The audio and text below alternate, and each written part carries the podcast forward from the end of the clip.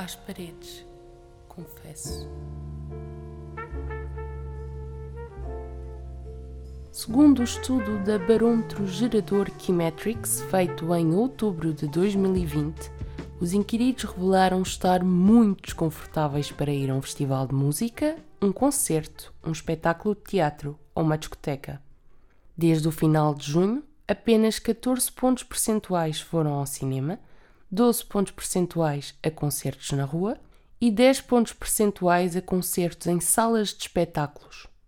Quanto à ação do Estado para com a área da cultura, em junho, 57 pontos percentuais dos inquiridos consideravam que o Estado não estava a responder adequadamente a esta crise. Em outubro, esta percentagem aumenta para 64 pontos percentuais, sendo que apenas 12 pontos percentuais consideram que o Estado agiu corretamente em relação à dimensão cultural. Eu sou Mariana Serrano e hoje falamos sobre a constante desvalorização da cultura em Portugal. O meu nome é Ricardo.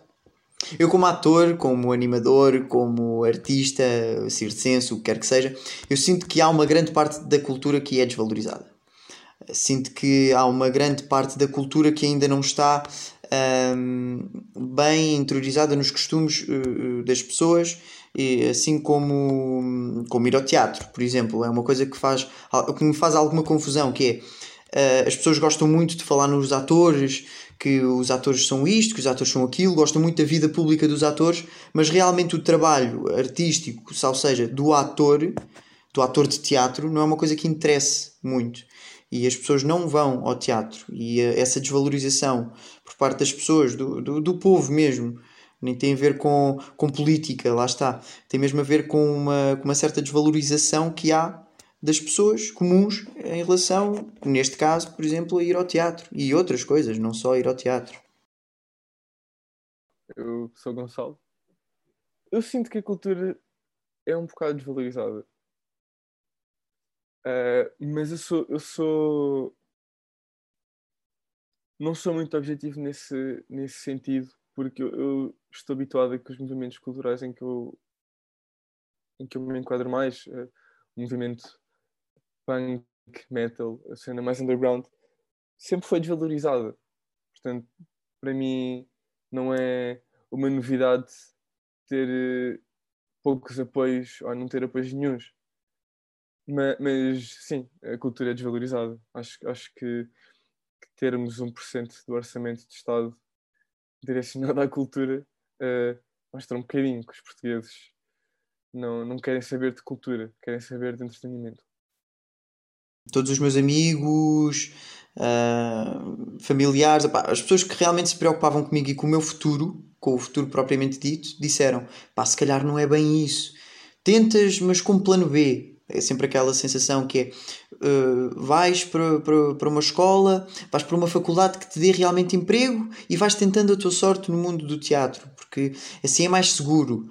Um, eu, eu, eu quis acreditar para mim que mais seguro era eu apostar na formação por quanto mais formação eu tivesse, uh, esse nível, no nível da interpretação, neste caso, uh, mais longe teria hipótese de chegar. Mas sinto que houve um grande medo de, de ver uma pessoa de quem nós gostamos, lá está, a seguir um futuro que é incerto. Apesar de eu ter feito oito anos de conservatório, estar a acabar o terceiro ano de Music Management no Reino Unido, de ter tido três bandas que tocaram muito uh, e de estar a lançar a minha própria editora. É uma coisa que ainda hoje em dia é questionada, muitas vezes.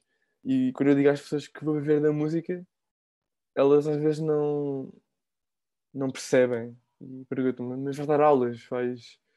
Isto acontece muito com algumas pessoas da minha família que, que dizem sempre: Ah, tu, tu com o curso que tens, devias ir a dar aulas. Eu não quero dar aulas, não é isso que eu quero. Ah, mas depois não vais ter futuro garantido. Calma. Porquê? Não é? Acho que há muita concepção de que, de que ser músico não é, não é um trabalho a sério. E quando eu digo ser músico, não tem necessariamente que ser eh, uma pessoa que tem bandas. É trabalhar na, na indústria da música, ou do cinema, ou na cultura em geral, um, sinto que é uma coisa que muitas pessoas não levam a sério. Por exemplo, se se eu disser que sou músico e que dou aulas de guitarra, as pessoas dizem, não, então não és músico, és professor. Tu dás aulas, és professor. Ou, ou tenho uma tenho uma editora, lanço, lanço artistas. Então não, não és músico, não trabalhas com música, tens um negócio, és um empresário. Porque é que. Há um, um bocado de estigma, acho eu, de dizer que ser profissional na, na área da cultura, mas és profissional, é o teu emprego. Não, é, se trabalhas na cultura é o teu hobby, quando na verdade não é. A pandemia está a destruir uh, tudo aquilo que eu julgava que era possível para o ano de 2020 e agora estender-se para o ano de 2021. Um, para o ano de 2020 eu tinha um, imensos espetáculos marcados, tinha imensas animações no mundo da animação também, imensas coisas marcadas, nomeadamente uh, viagens de finalistas e, e, e, e sítios onde a animação seria fulcral e esses eventos não chegam a acontecer, eventos de grande dimensão, que nós colocamos uma grande expectativa e que trabalhamos muito para que eles aconteçam eh, da melhor forma possível e, e não aconteceram e, e, estragaram completamente todos os planos que havia para o ano de 2020, onde eu coloquei bastante expectativa a nível artístico, confesso. Esta pandemia está sem dúvida a afetar o setor da cultura. Há muitas salas a fechar, há muitos profissionais sem comer há, há muitas pessoas que eu conheço que eram técnicos som, uh, tour managers, road managers, tudo mais. Houve alturas em que, em que eles ponderaram seriamente começar a vender partes da casa para poder comer. É, é, é mesmo complicado. E sinto que, que, a maneira como está o setor agora vai ser um, um esforço grande depois para, para relançar isto tudo mas não é só no nosso país. Eu sou aluno na Universidade do Reino Unido e sempre falo com os meus professores que são profissionais da indústria lá, eles queixam-se do mesmo, não, não é uma coisa limitada a, a Portugal. O setor da cultura é a nível europeu, que é o que eu, o que eu trabalho mais com, porque é onde vivo, não é? É na Europa. Vai ter que se unificar, vai ter que fazer um esforço conjunto para poder eh, relançar-se. Rui Malheiro é ator, figurinista, formador e produtor. Faz parte da ação cooperativista que procura unir trabalhadores das artes e da cultura, valorizando a diversidade. Rui, como é desvalorizada a cultura em Portugal? Como é que desvalorizamos a cultura em Portugal? Boa questão. Desvalorizamos logo uh, uh, à partida na ausência de uma política cultural uh, eficaz, ou melhor, na ausência de políticas culturais, um, no subfinanciamento constante uh, uh, das artes em geral. Um, e, e, também da ausência de, de, de, políticas de proteção social eficaz também e o reconhecimento da, da diversidade e multiplicidade de todo o setor que é muito mais abrangente do que aquele que, que, que muito, muito comumente possamos uh, identificar ou, ou, reconhecer. Não somos só atores, não somos só uh, realizadores, não, há, há, um mundo uh, vastíssimo de, de trabalhadores no, no, setor da cultura sem qualquer visibilidade ou qualquer reconhecimento até. Uh, falamos dos frentes de sala, imensos técnicos, uma série de trabalhadores sem qualquer tipo de visibilidade e, portanto, não são. Uh, de certa forma, metidos na equação e têm que ser, e têm que ser reconhecidos, e têm que ter, uh, têm que ser reconhecidos, têm que ter o, o seu mérito. As pessoas tendem a colocar a cultura como algo inferior quando comparada a outras áreas, como é o caso da ciência. Quando alguém opta por escolher este caminho, seja pela música ou pela representação, é quase como se escolhesse um não futuro. Sim, ainda existe muito o estigma do o que é que tu fazes, és ator, sim, mas como é que, eh, para além disso, o que é, como é que tu ganhas dinheiro? Uh, ainda há, um, há um, uma ausência de, de, de de percepção de que a cultura é um bem de primeira necessidade e de que é uma profissão, as profissões no setor da cultura são uh, tão ou mais importantes que tantas outras. Não, não, não queria ir pela questão hierárquica de, de, de ou, ou, grau de importância de uh, relevância. Quero é efetivamente frisar de que a cultura é um bem de primeira necessidade A pandemia acentuou a desvalorização? Uh, isso é, é, é delicado, porque, por um lado, tivemos. A pandemia veio trazer um agudizar uh, uh, muito forte da situação de precariedade de, de, dos trabalhadores da cultura. E isso é, é, é do conhecimento público. Aliás, a, pandemia permitiu trazer a, a, ao conhecimento do, do, do grande público um, esta precariedade de que falo. Ela sempre existiu, ela está, uh, não é de agora, ela é, é, tem, muito, tem muito tempo. Esta pandemia permitiu trazer a público esta, esta fragilidade de todo o setor. Agudizou na medida em que efetivamente muitas pessoas ficaram com, numa situação uh, muito delicada, de, de, de, de pobreza até.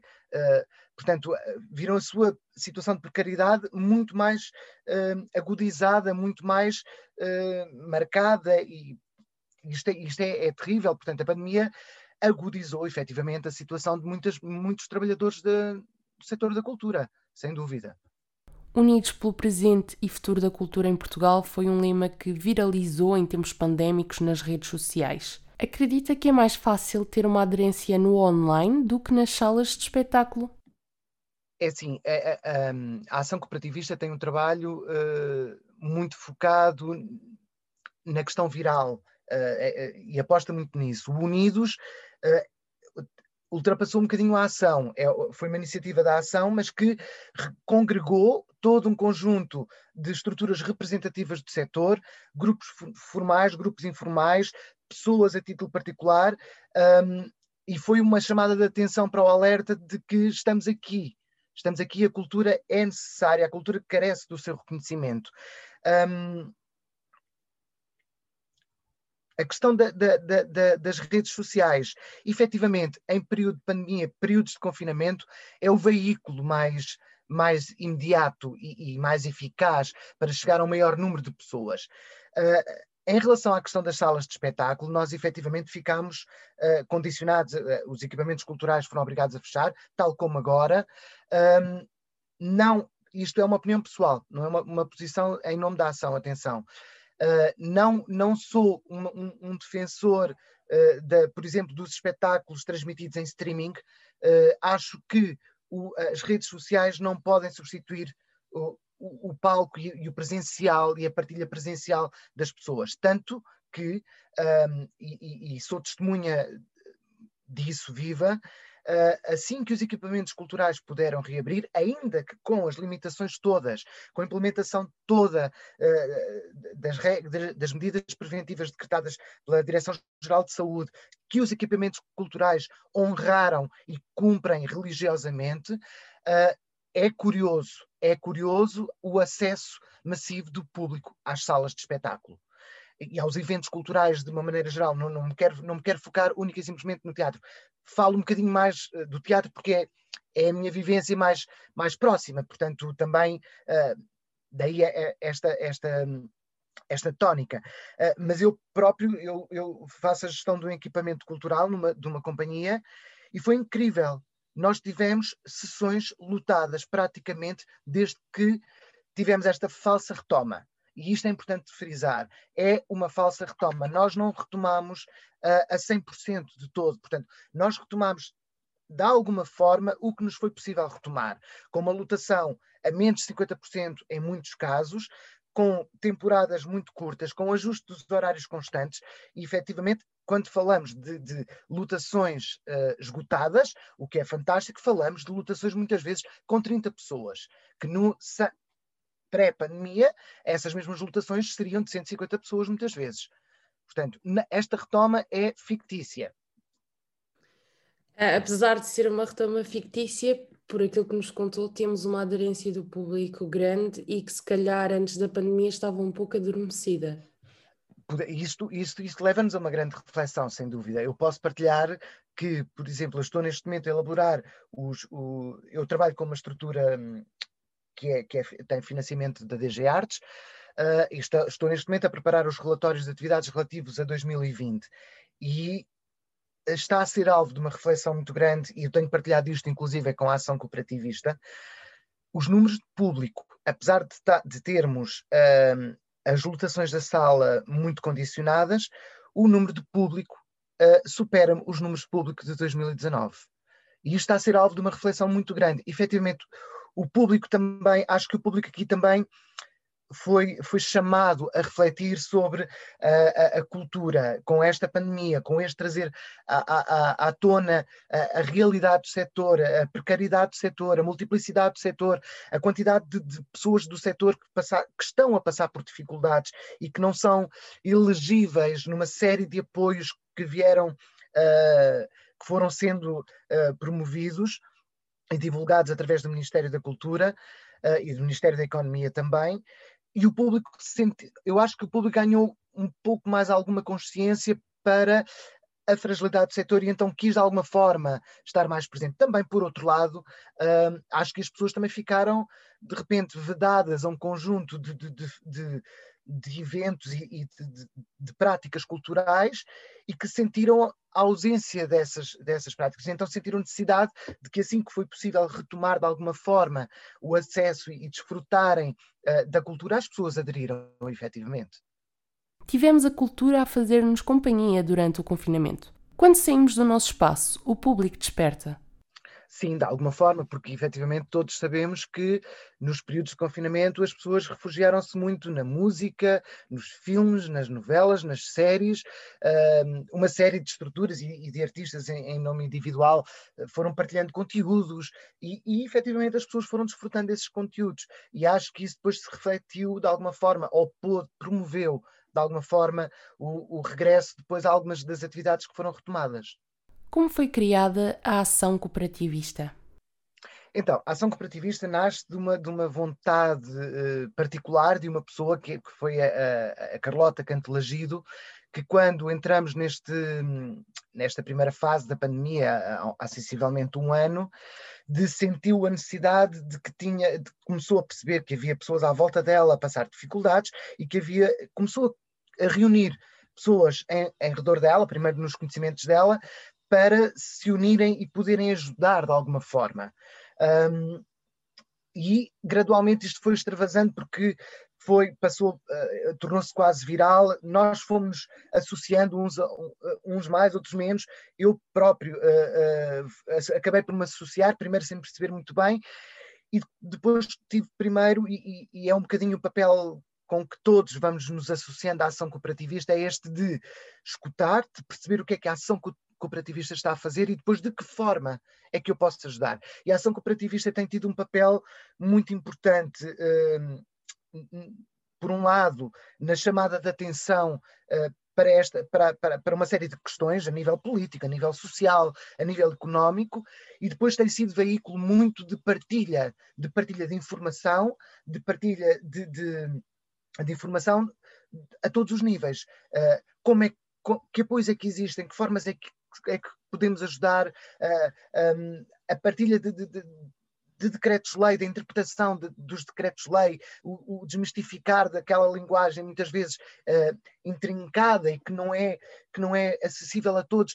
Um, eu, pronto, a ação cooperativista tem muito este papel de, de, de através de uma metodologia de trabalho colaborativa e não hierárquica, procura unir uh, unir valorizando a diversidade, identificando a diversidade de todo o setor, mas pretende unir os trabalhadores das artes e da cultura em Portugal.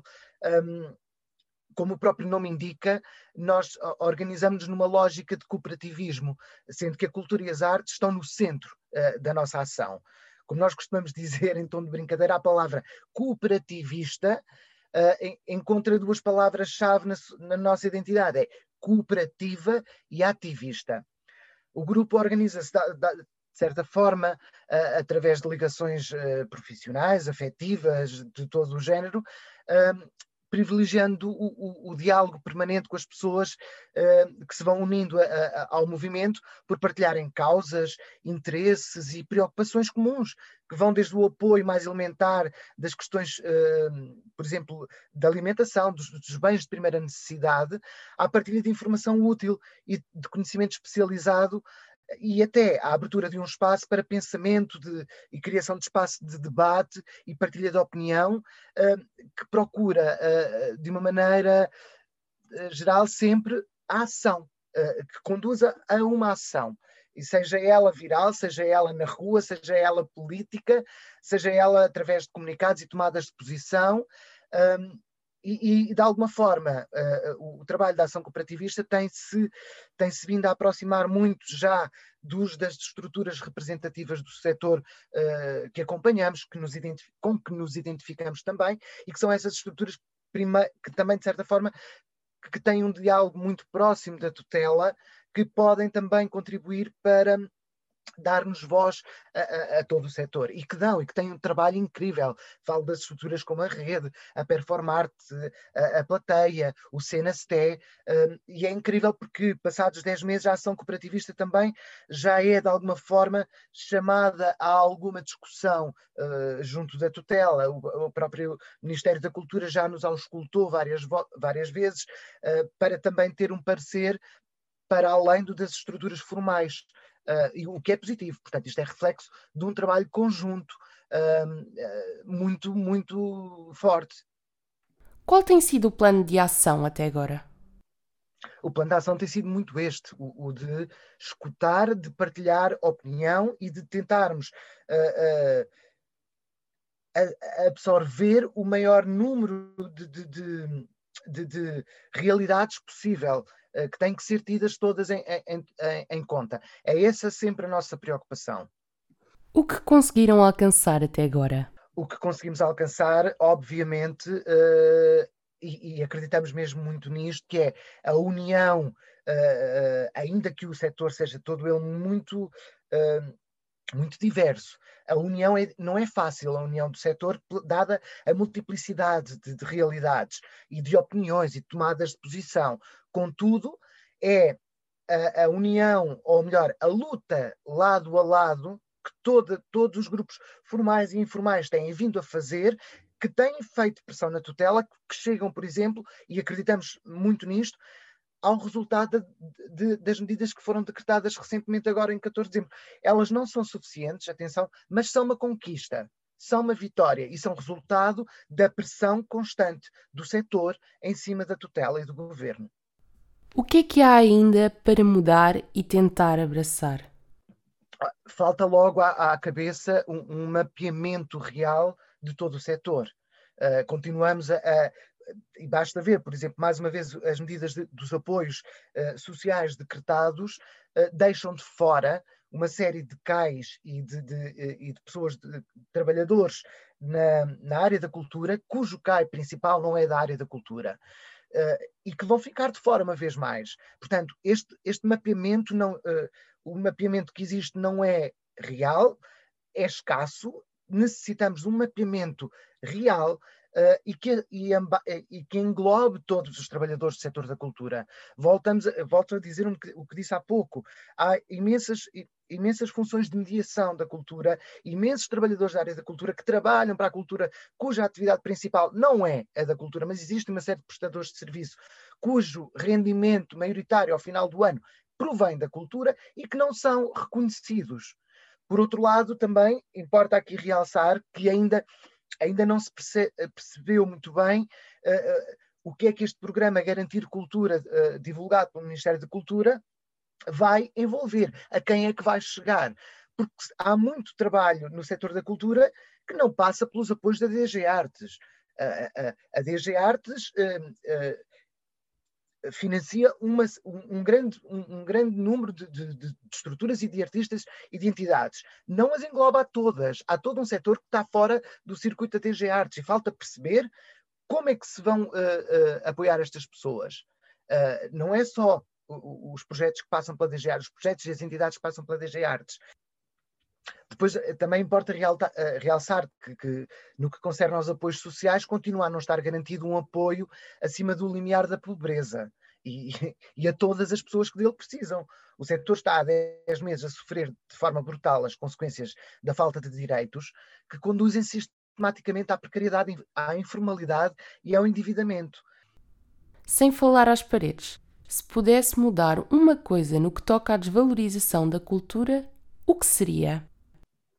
1% para a cultura. Já. Já. Para ontem. Rui, agradeço-lhe pelo seu tempo. Hoje ficamos por aqui, mas em breve voltarei com outro tema para falar às paredes.